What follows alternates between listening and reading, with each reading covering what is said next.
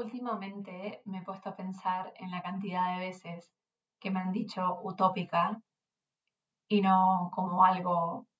positivo. Em, la cantidad de veces que, que sentirse, que, que tener ideas eh, esperanzadoras, optimistas, eh, bien intencionadas,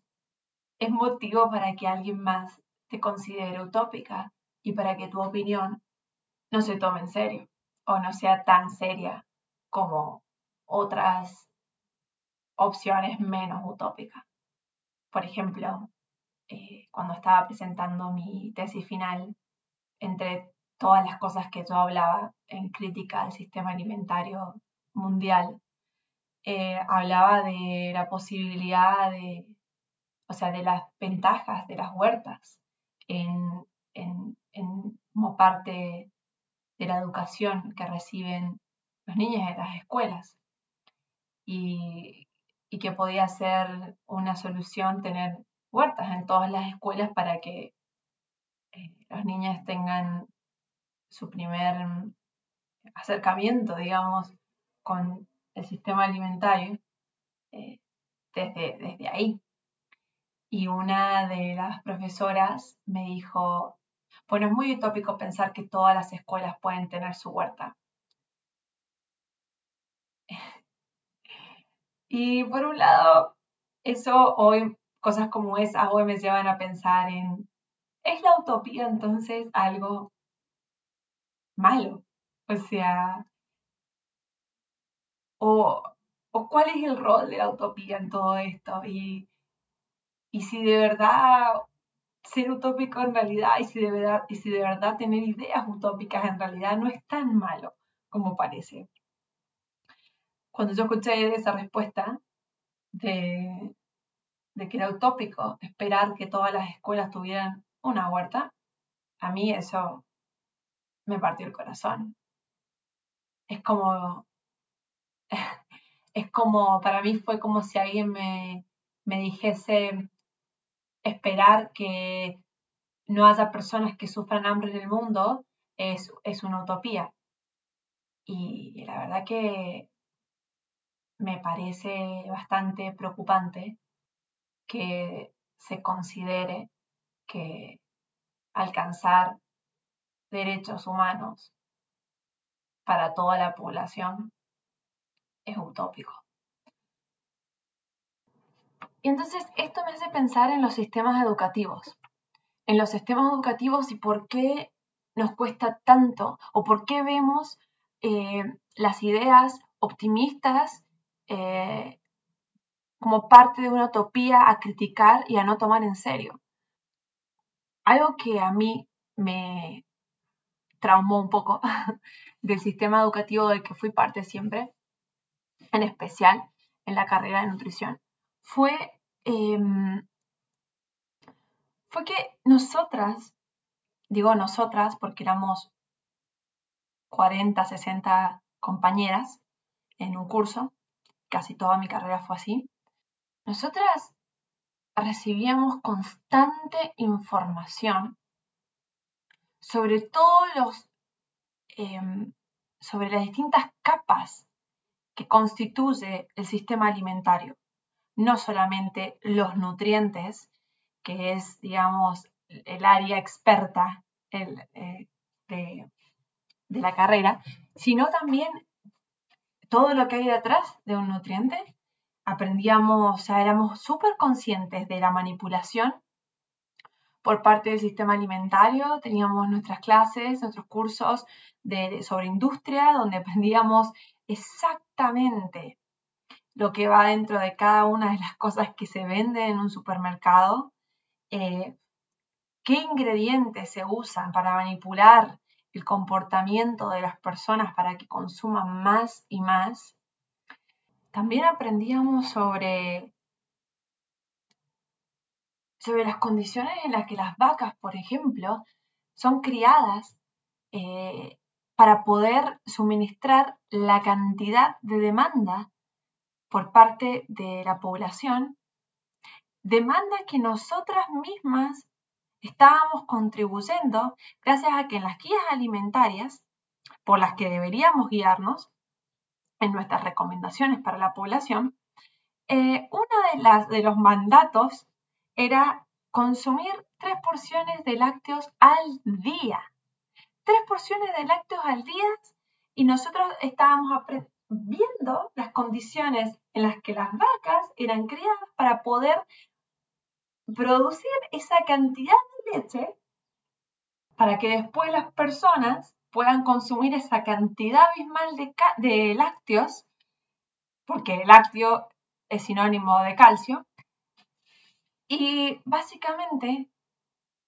yo no podía dejar de ver que nosotras estábamos convirtiéndonos en parte del problema, que no cambiaba nada, de nada y que no ayudaba a nadie. Porque básicamente lo que la industria alimentaria está, hace a través de los alimentos y los ingredientes artificiales que echa para poder modificar eh, el, comportamiento de las personas, está, lo está también haciendo a través de instituciones educativas con los mensajes que se bajan para ser transmitidos después al resto de la población. Eso que se escucha atrás mío ahora es el sonido de un matadero. Eh, a mí me pasó que yo no siendo ni siquiera vegetariana, de repente me di cuenta que si yo le recomendaba a alguien consumir ciertos tipos de productos, también estaba contribuyendo con semejante acto de violencia hacia otros seres vivos, hacia otras especies.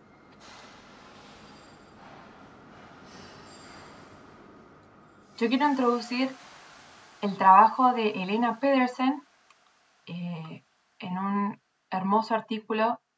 eh, sobre escuelas y especismo, en donde habla de básicamente las relaciones, las relaciones entre eh, humanos y animales no humanos y, y, cómo el sistema educativo contribuye a seguir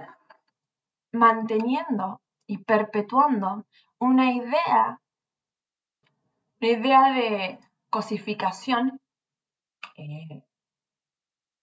para con los animales en donde, en donde el valor de los mismos depende del propósito de la intención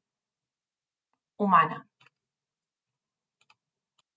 Una de las cosas que mencionas es la cantidad de estrategias mentales que constantemente tenemos que implementar para poder sentirnos bien o en paz, entre comidas, con los, límites establecidos entre las relaciones eh, entre los humanos y los animales no humanos. Y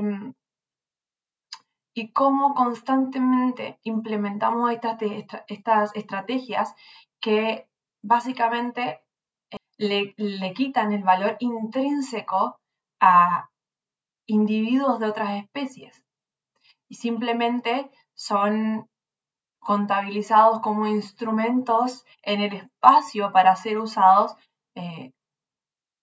bajo nuestra, nuestra perspectiva. Y yo no puedo evitar eh, recordar de nuevo en estas clases que tenía en la facultad. Recuerdo de una que otra vez que vimos, no sé si fue que vimos un video, era una presentación de donde estábamos viendo eh, un montón de estas cosas em, sobre los animales y las condiciones. Y constantemente el mensaje por la profesora era el de ignorar ese sentimiento que, que salía que, nacía de ver semejante situación, eh, era un mensaje constante de, bueno, pero lo importante es tal y tal y tal que es la ciencia. La ciencia que, bueno, va, excede a este, a este, a este episodio. En fin, era constantemente el mensaje, el mensaje, el mensaje de las personas que nos estaban brindando la información era totalmente bajo el formato de seguir perpetuando esa visión que ya traíamos por haber nacido en la cultura y en la sociedad donde nacimos, en donde los animales son objetos a utilizar para satisfacer las distintas necesidades. Lo que eh, Elena discute en su artículo es que la escuela, las instituciones educativas, tienen el potencial de criticar nuestra, y, digamos, de oponerse y de, y de traer a cuestionamiento esta normativa que baja de cómo los humanos nos relacionamos con el resto de los animales. Y el mensaje se empieza a contradecir y cada vez va creando más conflictos internos, porque por un lado, la persona que nos enseñaba sobre dietas vegetarianas decía que era imposible tener salud óptima si no se combinaban granos y legumbres. Cuando uno de los principales textos eh, que usábamos, de los principales libros que usábamos en otras de las materias, tenían capítulos, un capítulo destinado completamente a vegetarianismo, a veganismo, donde decía que ya que la evidencia mostraba que no hacía falta combinar todos los, eh, los distintos, digamos, granos con legumbres para eh, lograr proteínas completas, porque el, porque el cuerpo tiene otros mecanismos en donde simplemente necesita diversidad de aminoácidos a través del día para poder lograr la síntesis proteica dentro del cuerpo. Entonces, esta, esta, información, yo me acuerdo, leyendo el capítulo de, vegetarianismo donde decía eso, pero si yo ponía eso en, una dieta que le, que le formulaba a alguien, me desaprobaban y me decían que, que faltaba, o sea, no me, no me lo iban a aceptar. Nunca lo intenté tampoco porque yo, porque es muy difícil cuestionar a la autoridad cuando la persona que está trayendo, eh, que está, digamos, abriendo el panorama sobre el problema, ya lo hace imponiendo esta, esta estructura de pensamiento dominante sobre cómo debemos entender a las otras especies. El otro punto importante que hace Elena es que hablar de la opresión de las otras especies, la opresión de los animales, no es excluyente eh, de hablar de las opresiones sociales de las que tampoco se hablan en, muchas, en muchas de estas instituciones educativas. Em, es muy difícil cuestionar o, establecer conexiones entre los distintos em, entre las distintas formas de opresión, cuando ni siquiera el diálogo sobre opresión se reconoce en muchas de las instituciones. Y cuando se reconocen eh, en las instituciones que sí se reconocen las opresiones sociales, nunca o difícilmente se extiende a la opresión que reciben otras especies por parte nuestra por ejemplo, el ecofeminismo nos ayuda a entender las relaciones que existen entre la explotación y la dominación del sistema patriarcal hacia las mujeres.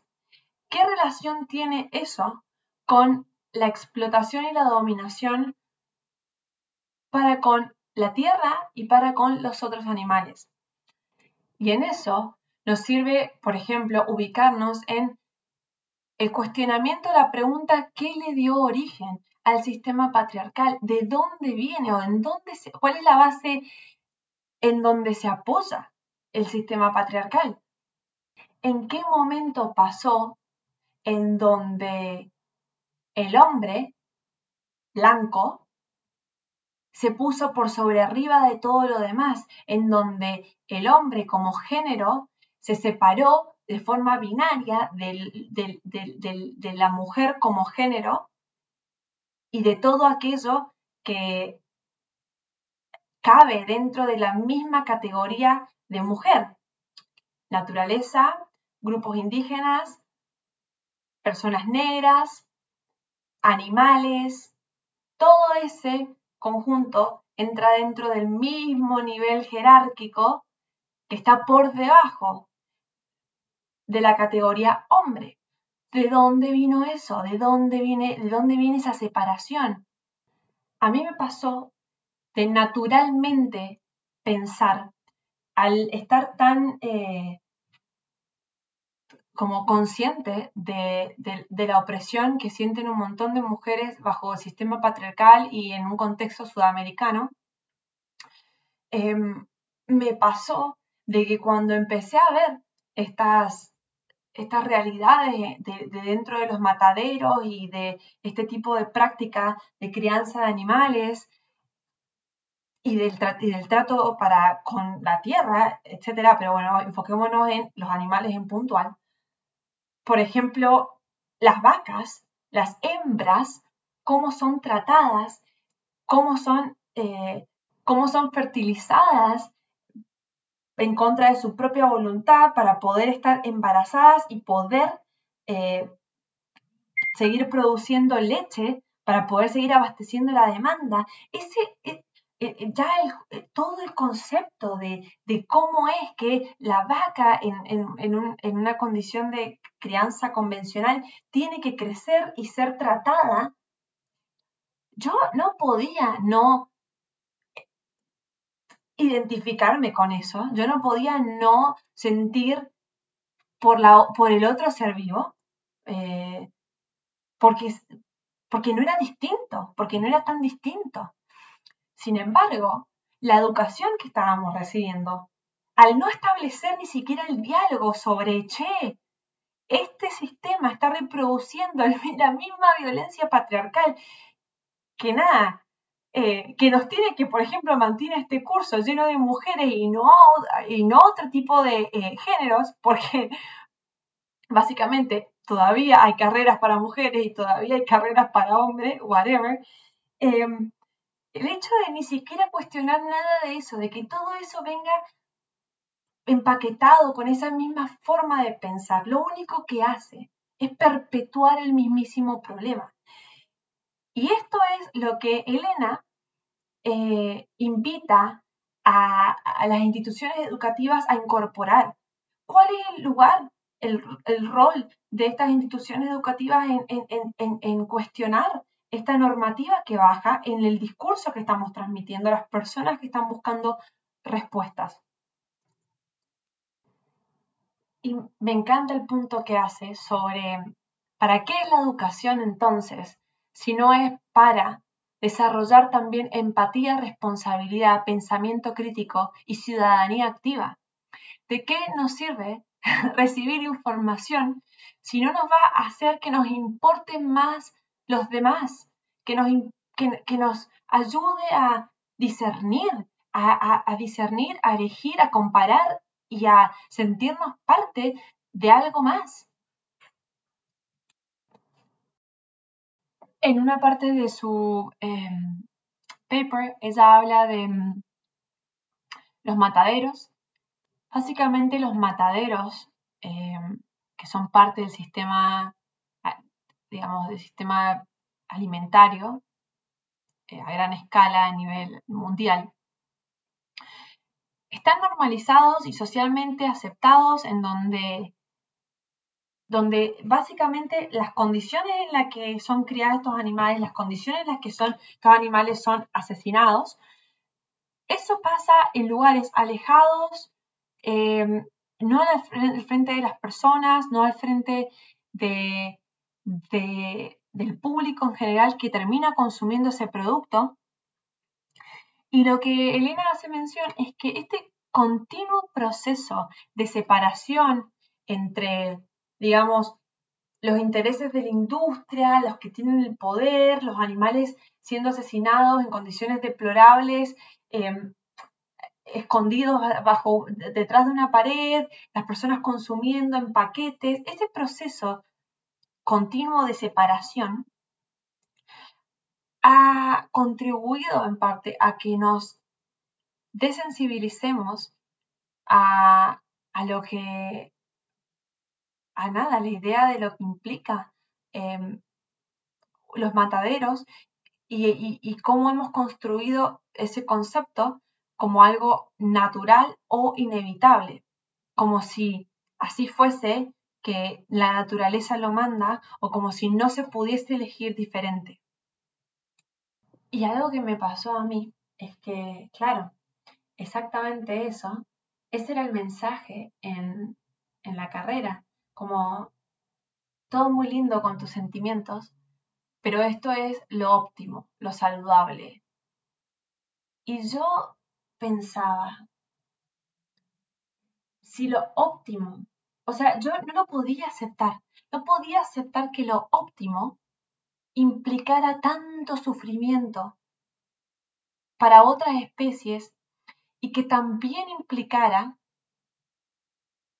la manipulación por parte de la industria alimentaria. O sea, yo no podía aceptar que lo óptimo implicara que los que más tienen puedan elegir cosas de mejor calidad y los que menos tienen y que terminan consumiendo los peores productos del sistema alimentario y que terminan eh, viviendo en lugares de zonas más contaminadas, más expuestas a la, contaminación que produce el sistema alimentario, yo no yo no podía separarlo más. ¿Cómo va a ser eso lo óptimo, lo, lo, saludable, lo que la ciencia dice? Había algo de todo eso que a mí yo decía no puede ser. Y quizás, volviendo al, comienzo de todo esto, es por, no sé, mi personalidad utópica. Yo preferí pensar que sí se podía, eh, que sí había algo más óptimo y que eso más óptimo incluía eh, a todas las personas y también a las otras especies y al planeta eh, como nuestro, nuestra máxima casa a cuidar. Básicamente el artículo termina haciendo referencia a el concepto creado por eh, Whale, Zoe, que desarrolló esto que se conoce como educación humana o en inglés Humane Education, en donde básicamente el rol de la educación es integrar la protección ambiental, la liberación animal y los derechos humanos. No concibo eh, la nutrición si no pasa por estos tres ejes también. No concibo tener conversaciones sobre nutrición que no incorporen estos tres conceptos, porque si no, está incompleto, porque si no, es una lectura reduccionista, porque si no, no soluciona el problema de base. Básicamente, la educación humana o Humane Education, lo que de verdad significa es esto, es una educación que no solo sirva para responder a los problemas que nos enfrentamos hoy en día de la complejidad eh, con la que los con la complejidad con la que se presentan, sino también para volvernos seres humanos más bondadosos y compasivos y también para tener más esperanza en el cambio. Cuando en las clases hablábamos de los pesticidas y del glifosato, esta misma profesora que da nombre una y otra vez dijo que el glifosato es seguro y, habló del uso y el beneficio de los pesticidas en agricultura convencional y de la modificación genética de los cultivos. Completamente sacado del contexto de lo que implican las patentes, el modelo capitalista, las corporaciones sacando beneficios de, la expropiación de tierras por parte de, grandes, gigantes corporaciones que, eh, que se benefician de la falta de recursos de pequeños em, granjeros, de pequeños productores que tienen que terminar vendiendo sus tierras o accediendo a otros modos de producción que no se alinean con las necesidades del planeta. Como si fuese posible hablar de glifosato separado o de cualquier pesticida separado a la industria que los crea, al, contexto en donde se utilizan, a cómo se aplican. ¿De qué sirve hablar de que muchos países eh, en vías de desarrollo o,